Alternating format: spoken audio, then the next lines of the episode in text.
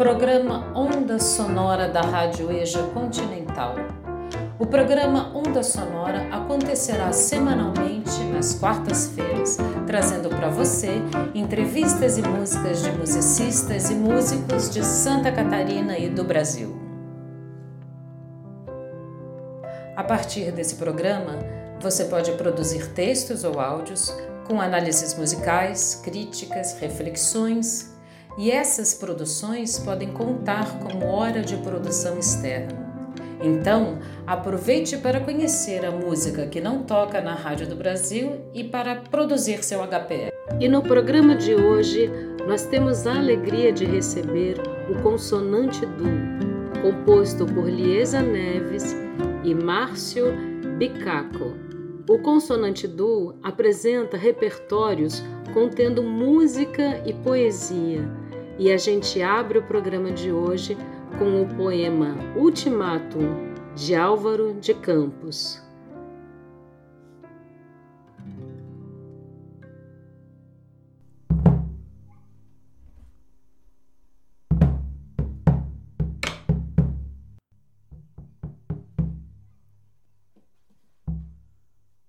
Mandado de despejo aos mandarins do mundo. Fora tu, reles, snob, plebeu. E fora tu, imperialista das sucatas, charlatão da sinceridade. E tu, da juba socialista, e tu, qualquer outro. Ultimátum a todos eles. E a todos que sejam como eles, todos. Monte de tijolos com pretensões à casa, inútil luxo, megalomania triunfante. E tu, Brasil, Blague de Pedro Álvares Cabral, que nem te queria descobrir. Ultimátum a voz, que confundis o humano com o popular, que confundis tudo. Anarquistas deveras sinceros, socialistas a invocar a sua qualidade de trabalhadores para quererem deixar de trabalhar? Sim, todos vós que representais o mundo. Homens altos, passai por baixo do meu desprezo. Passai, aristocratas de tanga de ouro. Passai, frouxos. Passai, radicais do pouco. Quem acredita neles? Mandem tudo isso para casa, descascar batatas simbólicas. Fechem-me tudo isso a chave e deitem a chave fora. Sufoco de ter só isso à minha volta. Deixem-me respirar. Abram as janelas. Abram mais janelas do que todas as janelas que há no mundo. Nenhuma ideia nova, nenhuma corrente política que soe a uma ideia grão. E o mundo quer a inteligência nova, a sensibilidade nova. O mundo tem sede de que se crie. O que aí está a apodrecer a vida, quando muito é estrume para o futuro. O que aí está não pode durar, porque não é nada. Eu, da raça dos navegadores, afirmo que não pode durar. Eu, da raça dos descobridores, desprezo que seja menos que descobrir um novo mundo. Proclamo isso bem alto, braços erguidos, fitando o Atlântico e saudando abstratamente o infinito.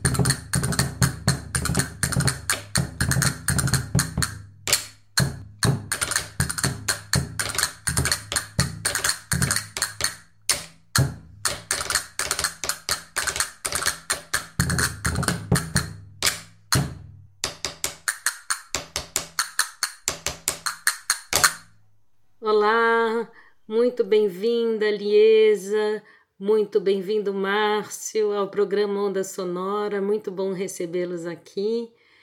E eu vou começar o programa perguntando para vocês o que é o consonante duo e como e quando e com qual motivação o duo foi formado. Bom, o consonante duo é um duo de percussão e poesia, poesia declamada, né? Na verdade, a gente formou o duo para unir duas das nossas paixões, né? Uma que é a poesia, a narração de histórias, da Liesa, e a minha paixão pela percussão, pela exploração de timbres percussivos, tanto com instrumentos e com não instrumentos. O duo foi formado em 2017, na metade de 2017 por aí. Vocês podem encontrar para gente o que é o projeto Sob a Lua Cigana e dizer o que o incentivou para produzir esse projeto? O projeto Sob a Lua Cigana foi aprovado no Fundo de Cultura daqui de Florianópolis no ano passado e inicialmente era um projeto para um espetáculo de, de contos, poesia e percussão, mais um espetáculo do Consonante Duo, né, num formato que a gente gosta bastante, mais intimista, sem microfonação, mais próximo da plateia. E, enfim, com a pandemia a gente acabou adequando né, o projeto para o formato audiovisual. Então ele virou uma websérie com quatro episódios, mais ou menos 12, 13 minutos cada episódio. E essa websérie está disponível no nosso canal no YouTube, Consonante Duo, e estreou agora no final de agosto. Então é o mais recente projeto do Consonante Duo.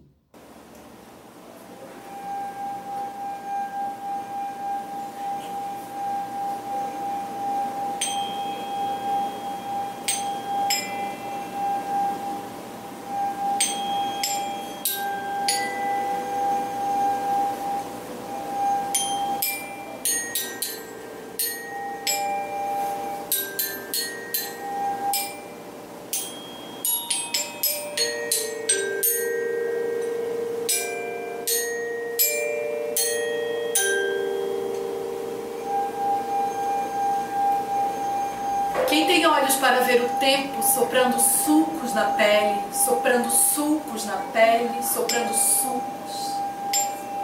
O tempo andou riscando meu rosto com uma navalha fina, sem raiva nem rancor. O tempo riscou meu rosto com calma. Eu parei de lutar contra o tempo. Ando exercendo instantes. Acho que eu ganhei presença. Eu acho que a vida anda passando a mão em mim. A vida anda passando a mão em mim. Eu acho que a vida anda passando. A vida anda passando. Eu acho que a vida por mim anda passando. Eu acho que há vida em mim. Eu acho que a vida anda passando a mão em mim. E por falar em sexo, quem anda me comendo é o tempo. Na verdade, faz tempo mas eu escondia porque ele me pegava à força e por trás. Até que um dia eu resolvi encará-lo de frente e disse: Tempo, se é que você tem que me comer, que seja com o meu consentimento e me olhando nos olhos. Acho que eu ganhei o tempo. De lá pra cá ele tem sido bom comigo. Dizem que ando até remoçando.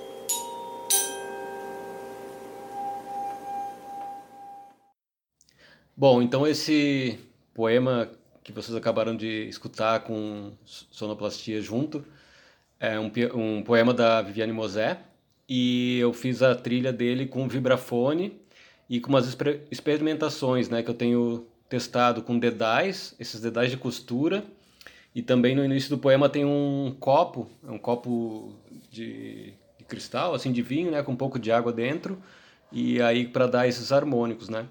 E o vibrafone é um instrumento de percussão melódico, normalmente ele é tocado com baquetas, mas nesse caso eu quis explorar essa sonoridade com os dedais de ferro e o, em cima desse poema. E esse poema da Viviane Mosé, que é uma filósofa e poetisa contemporânea, é, se chama Tempo. É, a gente também tem uma outra versão desse poema gravado no nosso canal no YouTube, em que, além de mim e do Márcio, né, do Consonante Du, a gente convidou um outro músico para fazer uma participação, que é o Diogo Diaro, e ele faz uma participação bem moderna, assim, com os sintetizadores. Ficou, enfim, uma versão diferente e bem interessante também, nessa linha de explorar as sonoridades dos instrumentos é, e do som da voz, né? No caso da voz falada. Liesa, você pode falar um pouquinho para gente como é que se desenvolve o trabalho de uma contadora de história e quais são os campos de atuação? Bom, a contação de histórias existe desde que o mundo é mundo, né? Desde que o ser humano é, começou a se comunicar, é, mesmo através de desenhos, né? De, em outros formatos, mas o fato de registrar e de passar de geração a geração as suas narrativas é uma coisa que é própria do ser humano. Claro que, como atividade artística, ela é uma atividade recente, né? Mais ou menos na década de 80 é que se começou a pensar na contação de histórias como possibilidade de trabalho performático, né, artístico. E, e ele parece em alguns momentos com o teatro, mas também tem bastante da literatura, né, pela, pela força da palavra, pela, pela narração é, de uma forma geral. E a área de atuação, é, enfim, se dá essencialmente com o público presente, né? Não só para crianças, muita gente é, associa logo a contação de histórias com atividades para crianças nas escolas, mas é possível também, e aliás, muito proveitoso fazer contação de histórias para adultos, né? E a gente pode trabalhar com contos de literatura, de autores, e também com contos populares, né? Esses que vêm da tradição oral, que não tem autoria e que sobrevivem aí há muitos e muitos séculos, graças aos ouvidos que escutam e à voz que conta. E Márcio, como que você acha que a música contribui para a contação de história? Bom, a contribuição da música para a contação de histórias ou poemas musicados, né? Ela pode ser tanto uh, falar musicalmente mesmo, né? Ou quanto como efeito sonoro, né? É, então ela dá um, uma, uma cama bem legal, assim. E na verdade no consonante duo eu tento sempre trabalhar a parte mais rítmica, né, percussiva dessa das contações, assim, né? Da, do ritmo da palavra, conforme a Liesa vai, vai contando as histórias, eu vou tentando trabalhar essa parte rítmica e sonora, né? E vocês estão trabalhando em algum outro projeto agora? A gente agora está trabalhando na re-readequação do Sob a Lua Cigana, né? Ele começou com a ideia de ser um espetáculo presencial, a gente então readecou para o formato audiovisual e agora a gente está começando a trabalhar numa adaptação para que ele aconteça presencialmente, né? Para que num futuro breve, a gente espera, a gente possa estar tá junto do público e apresentar ele como um espetáculo do Consonante Duo. E além disso, a a gente, deu uma revisada nos espetáculos que já foram feitos desde 2017, né? Que a gente fez três espetáculos, quatro. A gente vai fazer um compilado disso e para duas apresentações esse ano ainda. Uma aqui em Floripa ainda que com a data meio para outubro e também no final de outubro é em, em Passo Fundo no Rio Grande do Sul um festival de percussão que vai ter lá na Universidade de Passo Fundo. Então a gente vai fazer um, um sarau com algumas peças de cada espetáculo que o Consonante já montou. Escuta, vocês acham que a contação de história pode colaborar com o processo educativo? De que jeito? A contação de histórias tem tudo a ver né, com o ambiente da, da educação, porque na verdade tudo que a gente aprende na escola e muita coisa fora dela também é por meio das narrativas, né? Quando se conta um episódio é, da história antiga, quando se, se narra um processo ligado à biologia, é, a própria matemática, né, a parte das exatas, a gente usa a narrativa também para isso. É, e claro que a contação de histórias mesmo, né, de narrar contos, é, ela tem muito a agregar também na nossa formação, porque ela sempre está trazendo conceitos, valores, é, contextos históricos, geográficos, para se entender quando aquela história foi criada, em que situações ela foi criada, o que, que ela quer passar, qual a ideia que ela quer é, levar né, para as pessoas que estão ouvindo. Então, é, é, muito interessante e também, claro, pensar como um gênero literário, né? Em vez de a gente estar tá lendo um livro com alguns contos, a gente está ouvindo uh, alguém contar alguns contos, né? É, o processo é bem similar de formação de imagens na nossa cabeça, à medida que a narrativa acontece.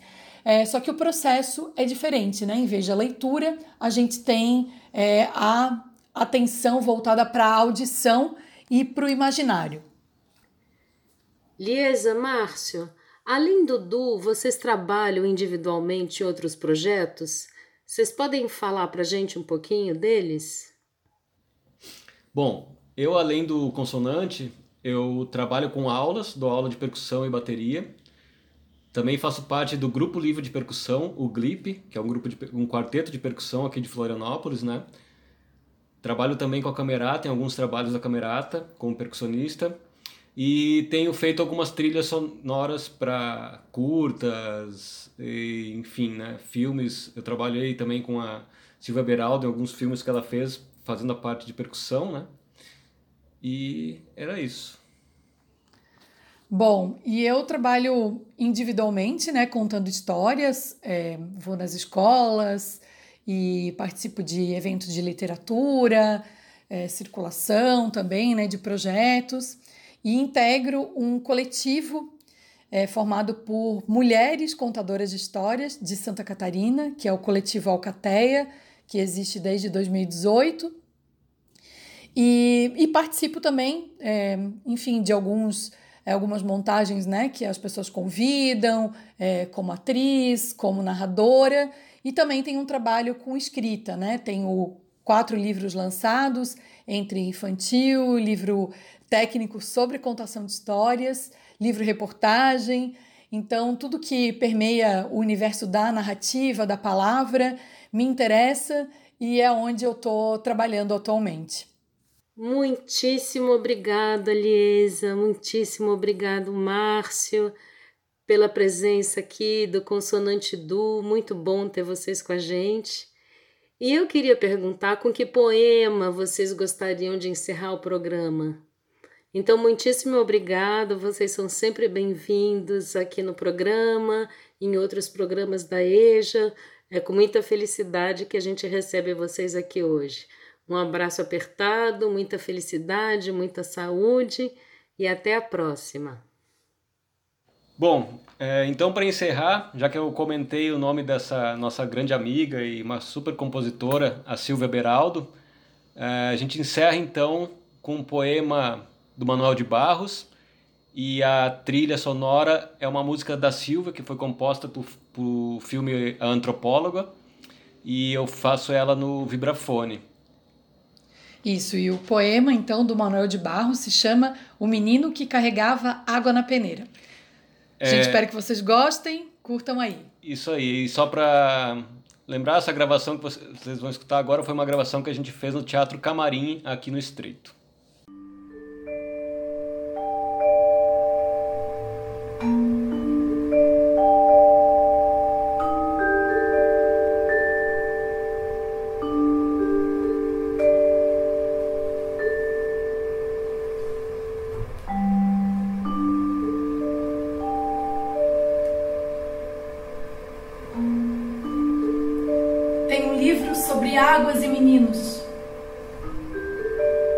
Mais de um menino que carregava água na peneira. A mãe disse que carregar água na peneira era o mesmo que roubar um vento e sair correndo com ele para mostrar para os irmãos. A mãe disse que era o mesmo que catar espinhos na água, o mesmo que criar peixes bolsos. O menino era ligado em despropósitos, quis construir os alicerces de uma casa sobre orvalhos. A mãe reparou que o menino gostava mais do vazio do que do cheio. Dizia que os vazios são maiores e até infinitos.